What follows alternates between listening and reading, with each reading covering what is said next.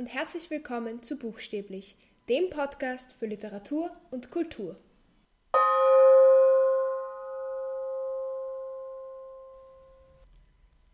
Letzte Woche habe ich eine Folge über George Orwells 1984 gemacht und ich habe da schon erwähnt, dass ich gerne eine eigene Folge zum Thema Newspeak machen will.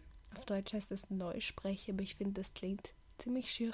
Deshalb auch diese Woche werde ich einfach die englischen Begriffe verwenden, die im Buch vorkommen, weil ich es eben auf Englisch gelesen habe und es sich wahnsinnig komisch anhört, diese Begriffe auf Deutsch zu sagen.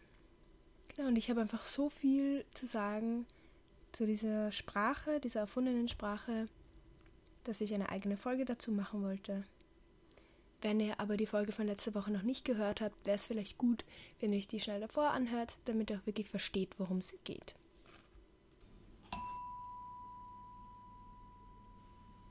Also Winston Smith arbeitet ja im Records Department und verändert eben die Medien, verändert eigentlich die Vergangenheit. Darüber habe ich recht lang gesprochen letzte Woche in der Folge. Und in diesem gleichen Ministeri Ministerium, in dem Ministry of Truth, gibt es eben auch eine Abteilung, die extra für eine neu erfundene Sprache da ist. Und zwar ist diese Sprache Newspeak. Es gibt dann eben in dieser Welt von 1984 die Unterscheidung zwischen Old Speak und Newspeak. Old Speak ist einfach das normale Englisch, das wir auch kennen. Und Newspeak ist eigentlich eine Zusammensetzung aus vielen Kürzeln. Und das Ziel der Partei ist, den Wortschatz dieser Sprache immer mehr zu verkleinern. Normalerweise will man ja, dass sich eine Sprache ausbreitet, also dass sich eine Sprache erweitert und entwickelt. Aber in diesem Fall wollen sie wirklich, dass es immer weniger und weniger Wörter gibt. Warum wollen sie das? Einerseits gibt es in der Welt so etwas wie Kunst nicht. Wozu braucht man also unnötige Synonyme, die eh alle das gleiche bedeuten? Das ist der eine Grund für die Partei. Dann gegenteilige Wörter finden sie auch recht unnötig, weil man daher einfach eine Vorsilbe davor setzen können, könnte, die quasi ein ganzes Wort ersetzt. Das System ist also einfach so, vor allem bei Adjektiven jetzt zum Beispiel, du hast nicht gut und schlecht als Gegenteil, sondern du hast einfach good und bad wäre dann ungood und better oder very good wäre dann plus good und excellent oder brilliant wäre dann double plus good. So funktioniert eben das System mit den gegenteiligen Wörtern, die wegfallen. Und dann andere, also Nomen setzen sich meistens aus Abkürzungen von verschiedenen Wörtern zusammen. Zum Beispiel die Partei heißt INGSOC, das ist ein Newspeak-Wort, das sich zusammensetzt aus den Wörtern English und Socialism. Also darüber habe ich letzte Woche auch ein bisschen geredet, ist natürlich ein Widerspruch. Die sind natürlich absolut nicht sozialistisch, aber nennen sich eben die Partei English Socialism, eben kurz INGSOC. Dann gibt es ein Wort, das ich besonders interessant finde in Newspeak, das heißt Double Think. Darüber habe ich auch schon ein bisschen geredet. Im Buch kommt es so vor, dass ähm, O'Brien dem Winston im Ministry of Love eine Anzahl an Fingern zeigt und ihn fragt, wie viele Finger er zeigt. Und ich kann mich jetzt nicht genau erinnern, wie viele das jetzt waren, aber sagen wir jetzt einfach mal, er zeigt drei Finger und Winston sagt, es sind drei Finger. Und dann sagt O'Brien, okay, die Partei sagt jetzt aber, ich zeige vier Finger, obwohl er immer noch drei zeigt. Und Double Think funktioniert dann quasi so, dass man eigentlich der Partei blind folgt. Sobald sie etwas sagt, lernt man quasi alles das, was man davor über dieses Ding wusste, zu vergessen, das Neue zu glauben und auch zu vergessen, dass man das andere vergessen hat, sodass man das komplett verdrängen kann. Und das ist anscheinend wirklich eine Technik, die die, Leut die, die Leute dort lernen können. Und ähnlich ist auch das Wort Black-White. Da geht es eigentlich, es ist ein sehr, sehr ähnliches Prinzip, aber es geht im Grunde darum, dass man akzeptiert, dass etwas, das quasi zuerst schwarz war, jetzt weiß ist. Oder im Buch gibt es eben zum Beispiel diese Kriege mit den anderen Superstates und einmal sind sie im Krieg gegen East Asia und einmal gegen Eurasia und das ändert sich von einem Tag auf den anderen und all die Menschen müssen akzeptieren, dass es immer so war. Das finde ich sehr interessant, wie das auch sprachlich umgesetzt wird. Warum will jetzt diese Partei diese Sprache so unbedingt zu fördern und warum möchte sie unbedingt, dass die weiterentwickelt wird, beziehungsweise halt verkleinert wird eigentlich der Wortschatz und vereinfacht wird. Ich würde sagen, die Partei erkennt einfach total die Macht der Sprache.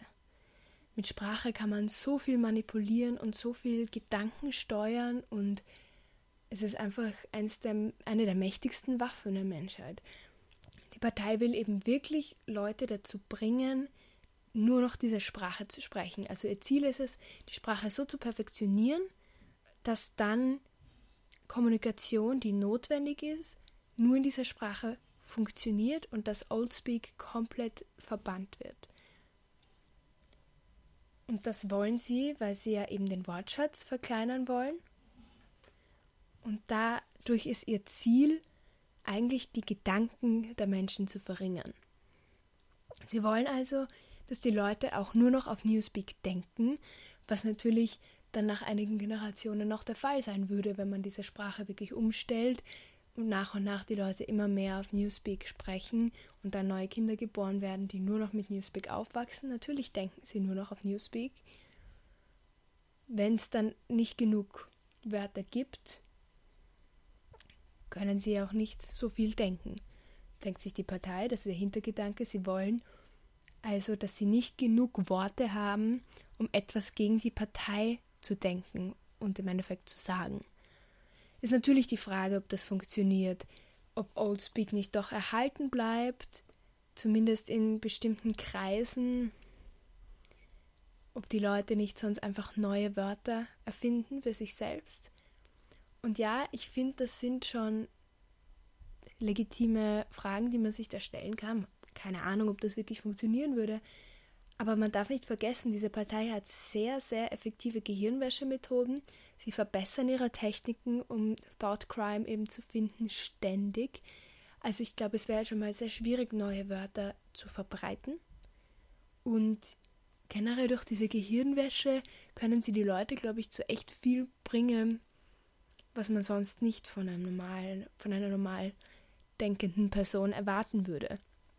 Also ich glaube, dass Newspeak eben wirklich eine recht gefährliche Methode ist dieser Regierung, um die Leute zu kontrollieren.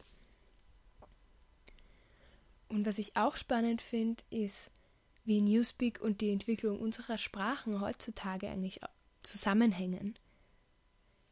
Grundsätzlich besteht Newspeak aus Abkürzungen und auch bei uns werden Abkürzungen immer populärer, einfach weil es schneller geht. Vor allem wenn man eben schnell was aufschreiben will oder schnell eine Nachricht schreiben will und nicht so viel Zeit hat, natürlich schreibt man nicht zum Beispiel aus. Aber grundsätzlich gehen dann natürlich teilweise Teile von Worten fast verloren. Und auch Synonyme gehen ein bisschen verloren, finde ich. Gerade so ältere Ausdrücke, die man einfach im Alltag nicht so oft benutzt, kennt man teilweise dann gar nicht mehr. Die kommen einfach nicht mehr vor. Und wenn man dann ein älteres Buch liest, weiß man gar nicht, was das heißen soll.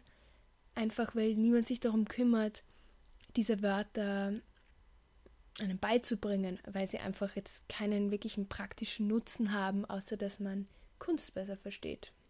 Was für mich schon ein guter Nutzen ist, aber natürlich wirst du, wenn du jetzt eine Sprache lernst, zuerst die Dinge lernen, die wirklich für die alltägliche Verständigung wichtig sind. Und grundsätzlich wird Sprache auch immer mehr vereinheitlicht. Also Dialekte gibt es auch immer weniger, einfach weil auch durch die Medien ganz viel vereinheitlicht wird. Auch das Österreichisch geht ja auch immer ein bisschen mehr verloren, weil einfach so viele Medien aus Deutschland kommen. Und ich sage nicht, dass es grundsätzlich schlecht ist, dass es deutsche Medien gibt, die, die man hier konsumieren kann. Aber es ist schon einfach sehr dominant und die die Sprache ist dann, also dieses Hochdeutsche ist dann sehr dominant und dadurch fangen auch immer mehr jüngere Leute an, weniger österreichische Begriffe zu kennen. Und grundsätzlich hat man dann natürlich auch Anglizismen. Ich persönlich finde Anglizismen überhaupt nicht schlimm. Ich sehe das alles als eine Entwicklung der Sprache. In die Richtung geht es eben.